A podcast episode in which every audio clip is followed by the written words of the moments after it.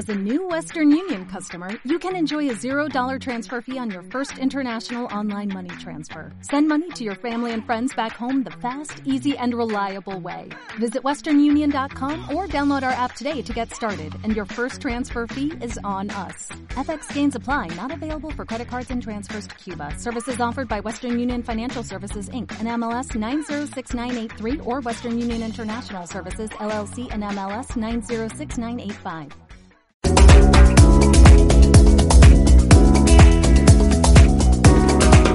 El podcast de Bebo Beristain.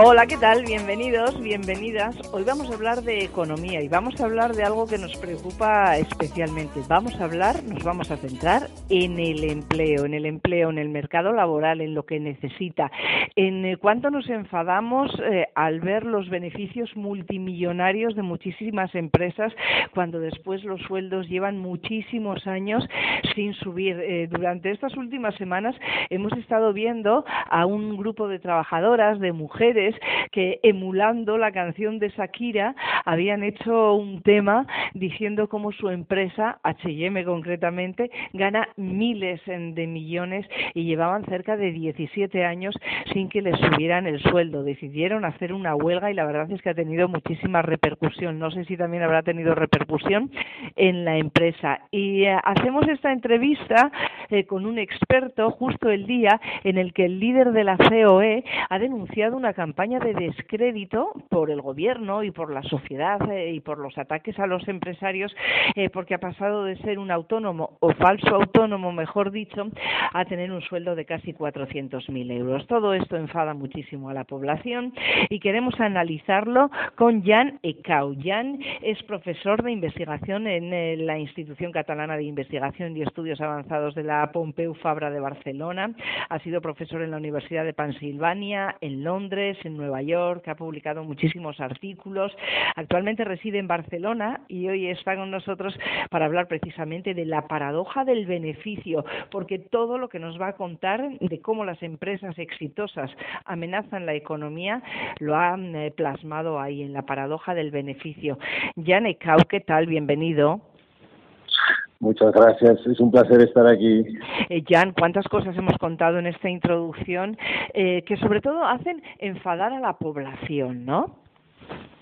Bueno, yo creo que un poco con derecho, ¿no? Porque eh, cuando yo hablo de la paradoja del beneficio, de un lado nos cuentan que todo va muy bien con, con el, mundo del negocio y de que los negocios están generando los beneficios, pero de la otra parte vemos aspectos del trabajo, de la remuneración del trabajo y no solo eso, que está teniendo como, digamos, una situación mucho más difícil, pero también empresas pequeñas, el, número de startups, que son esas empresas que, que innovan y todo eso, que están teniendo unas situaciones muy difíciles. Y es, es fácil entender que la gente se enfada, ¿no? Para, para viendo que de un lado hay algunas empresas que supuestamente eh, tienen todo el éxito y, la mayoría de, la gente que sean pequeños empresarios o los trabajadores, como bien has eh, eh, dado como ejemplo en la introducción, que están teniendo una situación mucho más dura. Jan, tengo yo una duda. ¿Quiénes son quienes más riqueza crean? ¿Los empresarios o los propios trabajadores? Porque evidentemente no hay uno sin otro, ¿no? pero sin trabajadores, sin trabajadoras, desde luego es imposible llegar a alcanzar esos niveles de riqueza, ¿no?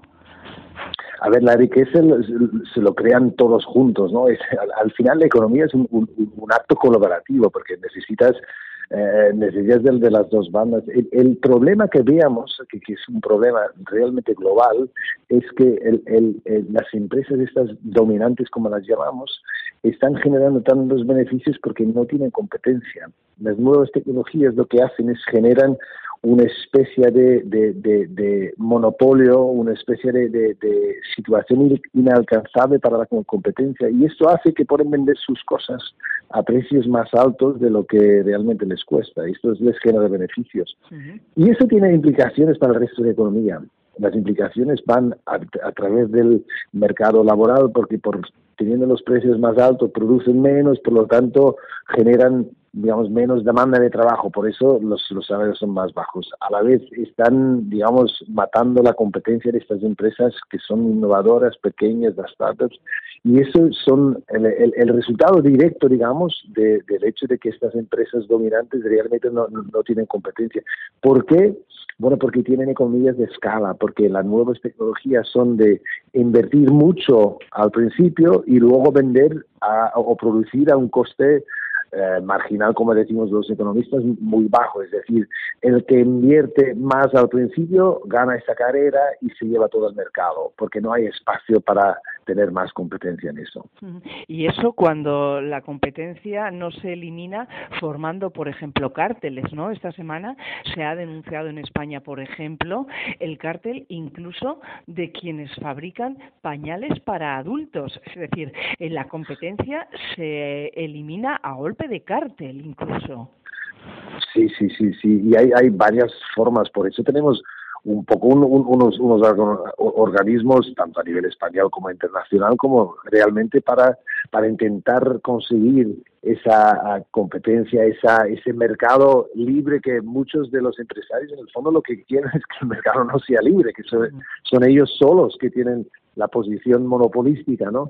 Pero como sabemos que tiene estas consecuencias negativas, yo creo que lo que nos hace falta es tener más eh, intervención de, de, ese regulador, el regulador que, que, asegura que haya más competencia, que haya entrada de empresas nuevas, de que hay innovación de empresas eh, como startups. Y todo esto va a detrimento de estos beneficios que son exorbitantes y va a favor del trabajador, de la remuneración del trabajo y va a favor de estas pequeñas empresas. Jan, ¿por qué esas eh, superempresas, las superestrellas que tú llamas en la paradoja del beneficio, eh, después no repercuten esos grandes beneficios en las personas que trabajan para, para esas empresas? ¿Dónde está aquí el, el agujero? Bueno, el agujero es que eh, la empresa si puede hacer más beneficios no se lo van a pagar al, trabajador, aunque aunque dices, bueno, si fuera una cooperativa quizás sí, pero la empresa como, como tal como la conocemos, con, digamos el, el, el, dueño de la empresa se va a eh, contratar el, trabajo el que eh, pagando lo mínimo que puede. Lo, lo que pasa es que cuando tienes competencia lo que pasa es que tienes que realmente eh, eh, aumentar la, la, la, competitividad. Lo que aumenta es, es, es que tú tienes que competir para esos trabajos y esto va a subir los salarios. Y en ese momento, como tienen como una situación, una posición dominante donde no hay competencia entre ellos, no tiene que competir para el trabajador y, por ese motivo que los salarios están eh, estancando. Y esto es un tema que no es solo en España, es un tema global, porque son estas empresas, claro, con, con, con una red global, porque tienen, hacen productos que utilizamos todos, desde los, tecnológicos, pero también está en todos los eh, sectores. Y, es un problema realmente que es consecuencia en gran parte de las nuevas tecnologías, porque las nuevas tecnologías permiten a esas empresas tener realmente un, alcance eh, eh, mucho más grande ahora que de lo que tenían hace 20, 30 años.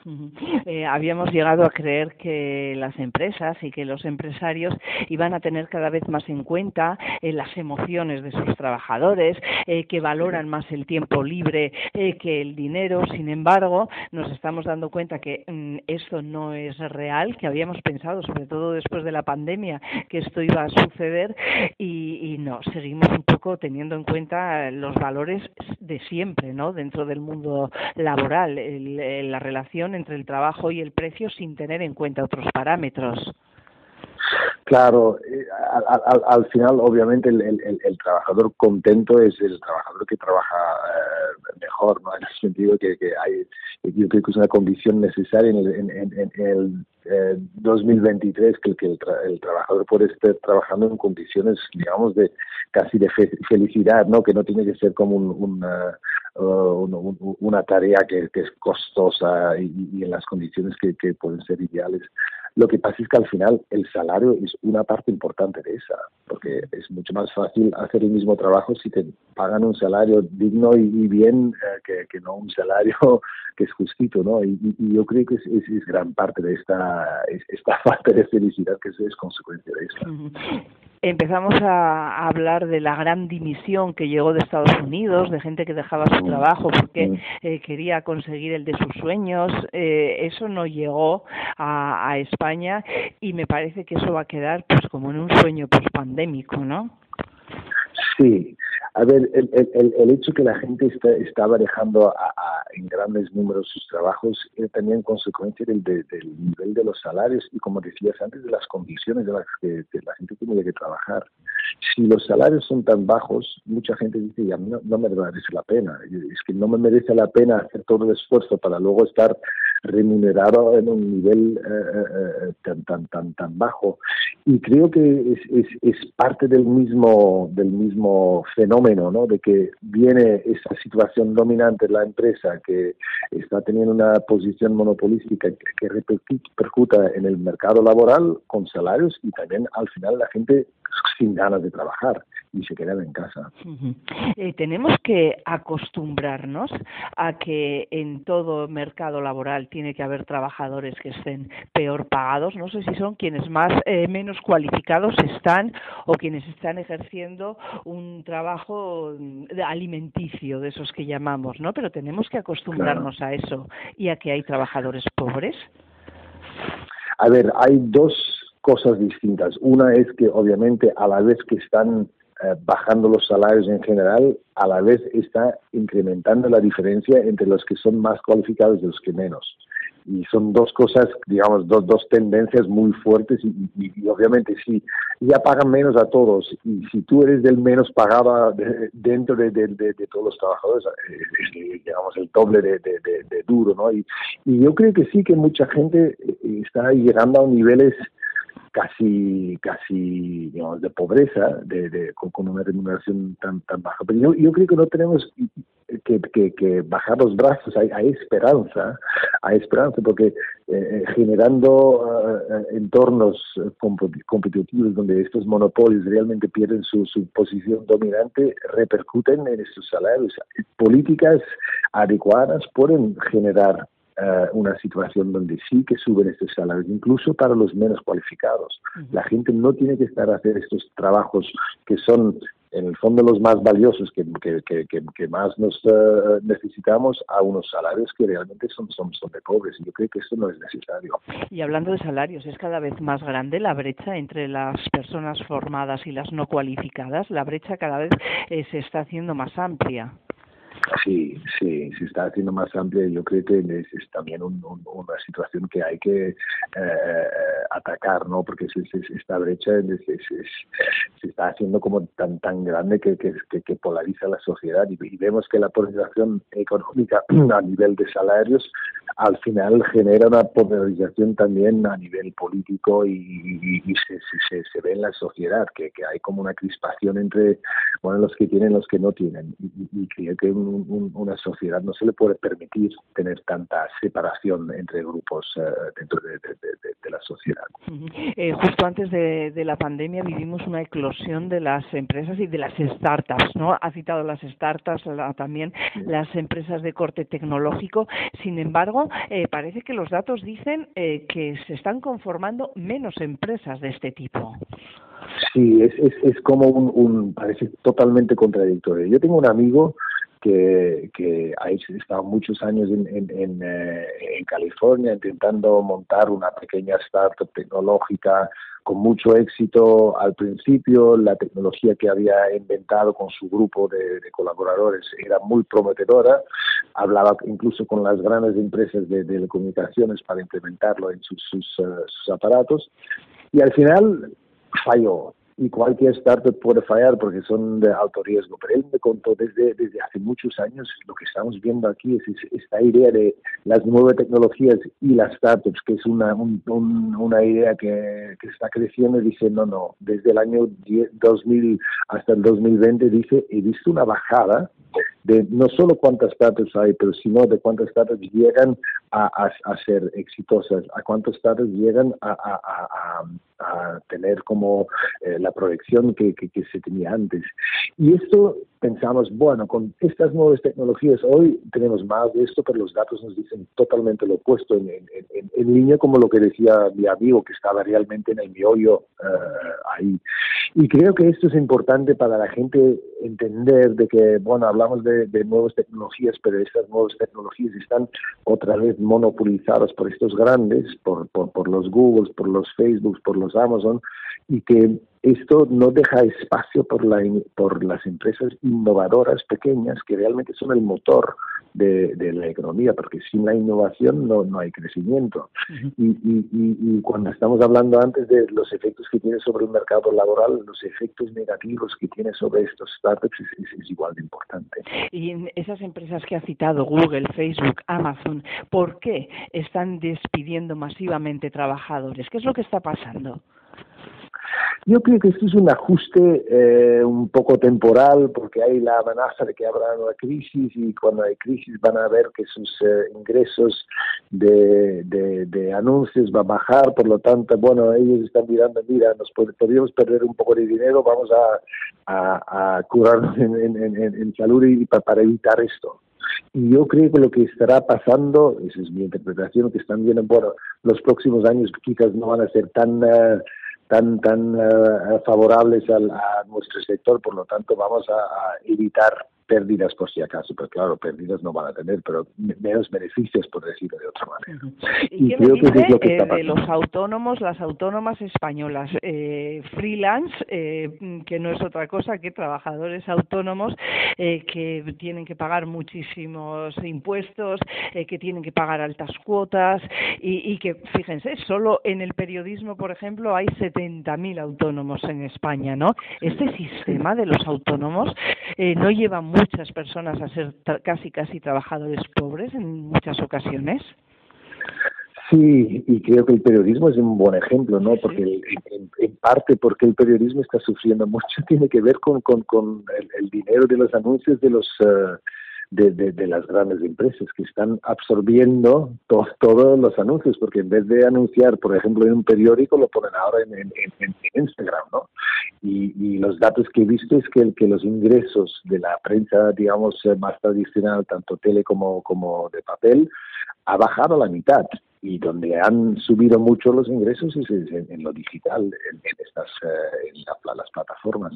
Y esto repercuta otra vez al trabajador. El trabajador aquí es el periodista hay, hay, más, hay más gente involucrada, pero también el periodista. Entonces, esto hace que, que el trabajo del periodista está menos eh, valorado y, por lo tanto tiene implicaciones por los salarios que, que como tú dices, como, como autónomos es, es eh, eh, remas solo, ¿no? Porque que estás responsable para tu situación tú, tú, tú, tú sola. Bueno, alguien que nos esté escuchando y que o se vaya a lanzar al mercado laboral o que esté ya inmerso en él y quiera hacer algún cambio, ¿cuál es el futuro del empleo? ¿Por dónde tendría que tirar? Yo creo que la primera cosa, y parece un poco paradójica, es generar más competencia para, para, para reducir el poder de estos grandes que sean, también son no solo estos tecnológicos, también es un Inditex, también es una, una empresa eh, puede ser un, un, sector muy tradicional, pero es, es la, la, posición dominante de estas eh, empresas que realmente las energéticas, por ejemplo, que llegan a tener tanto poder que afectan al mercado laboral. Si podríamos reducir esta situación, yo creo que es el, el, el mayor paso que podemos uh, hacer. Bueno, ya para ir despidiéndonos, ¿cuál es la paradoja del beneficio, Jan? pues que estos beneficios tan altos no es necesariamente tan bueno y tan sano para la economía en general un poco más bajos eh, estos beneficios sería una economía más sana y un mercado laboral eh, más generoso. Bueno, pues quien quiera ahondar más en todo lo que nos cuenta Yannick Kau, que ya saben que es investigador en la Institución eh, Catalana de Investigación y Estudios Avanzados de la Universidad Pompeu Fabra, que ha sido profesor en Pensilvania, en Londres, en Nueva York y que tiene una larguísima trayectoria profesional, bueno, pues encontráis las respuestas en la paradoja del beneficio, porque ya veis eh, que merece mucho eh, que le echemos un vistazo.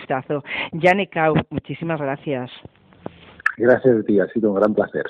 Un abrazo.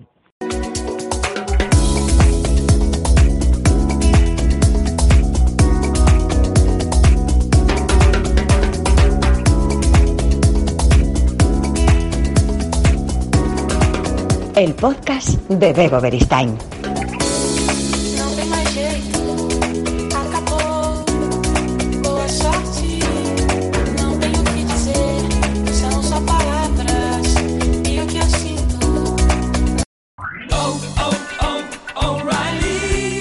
¿Necesitas ayuda? En O'Reilly Auto Parts te ayudamos. ¿Necesitas algún consejo? Te aconsejamos. Nuestros profesionales en autopartes están siempre disponibles para ayudarte a encontrar lo que necesites. Excelente servicio al cliente es solo una de las ventajas que ofrece O'Reilly Auto Parts. Los profesionales en autopartes. oh, oh, O'Reilly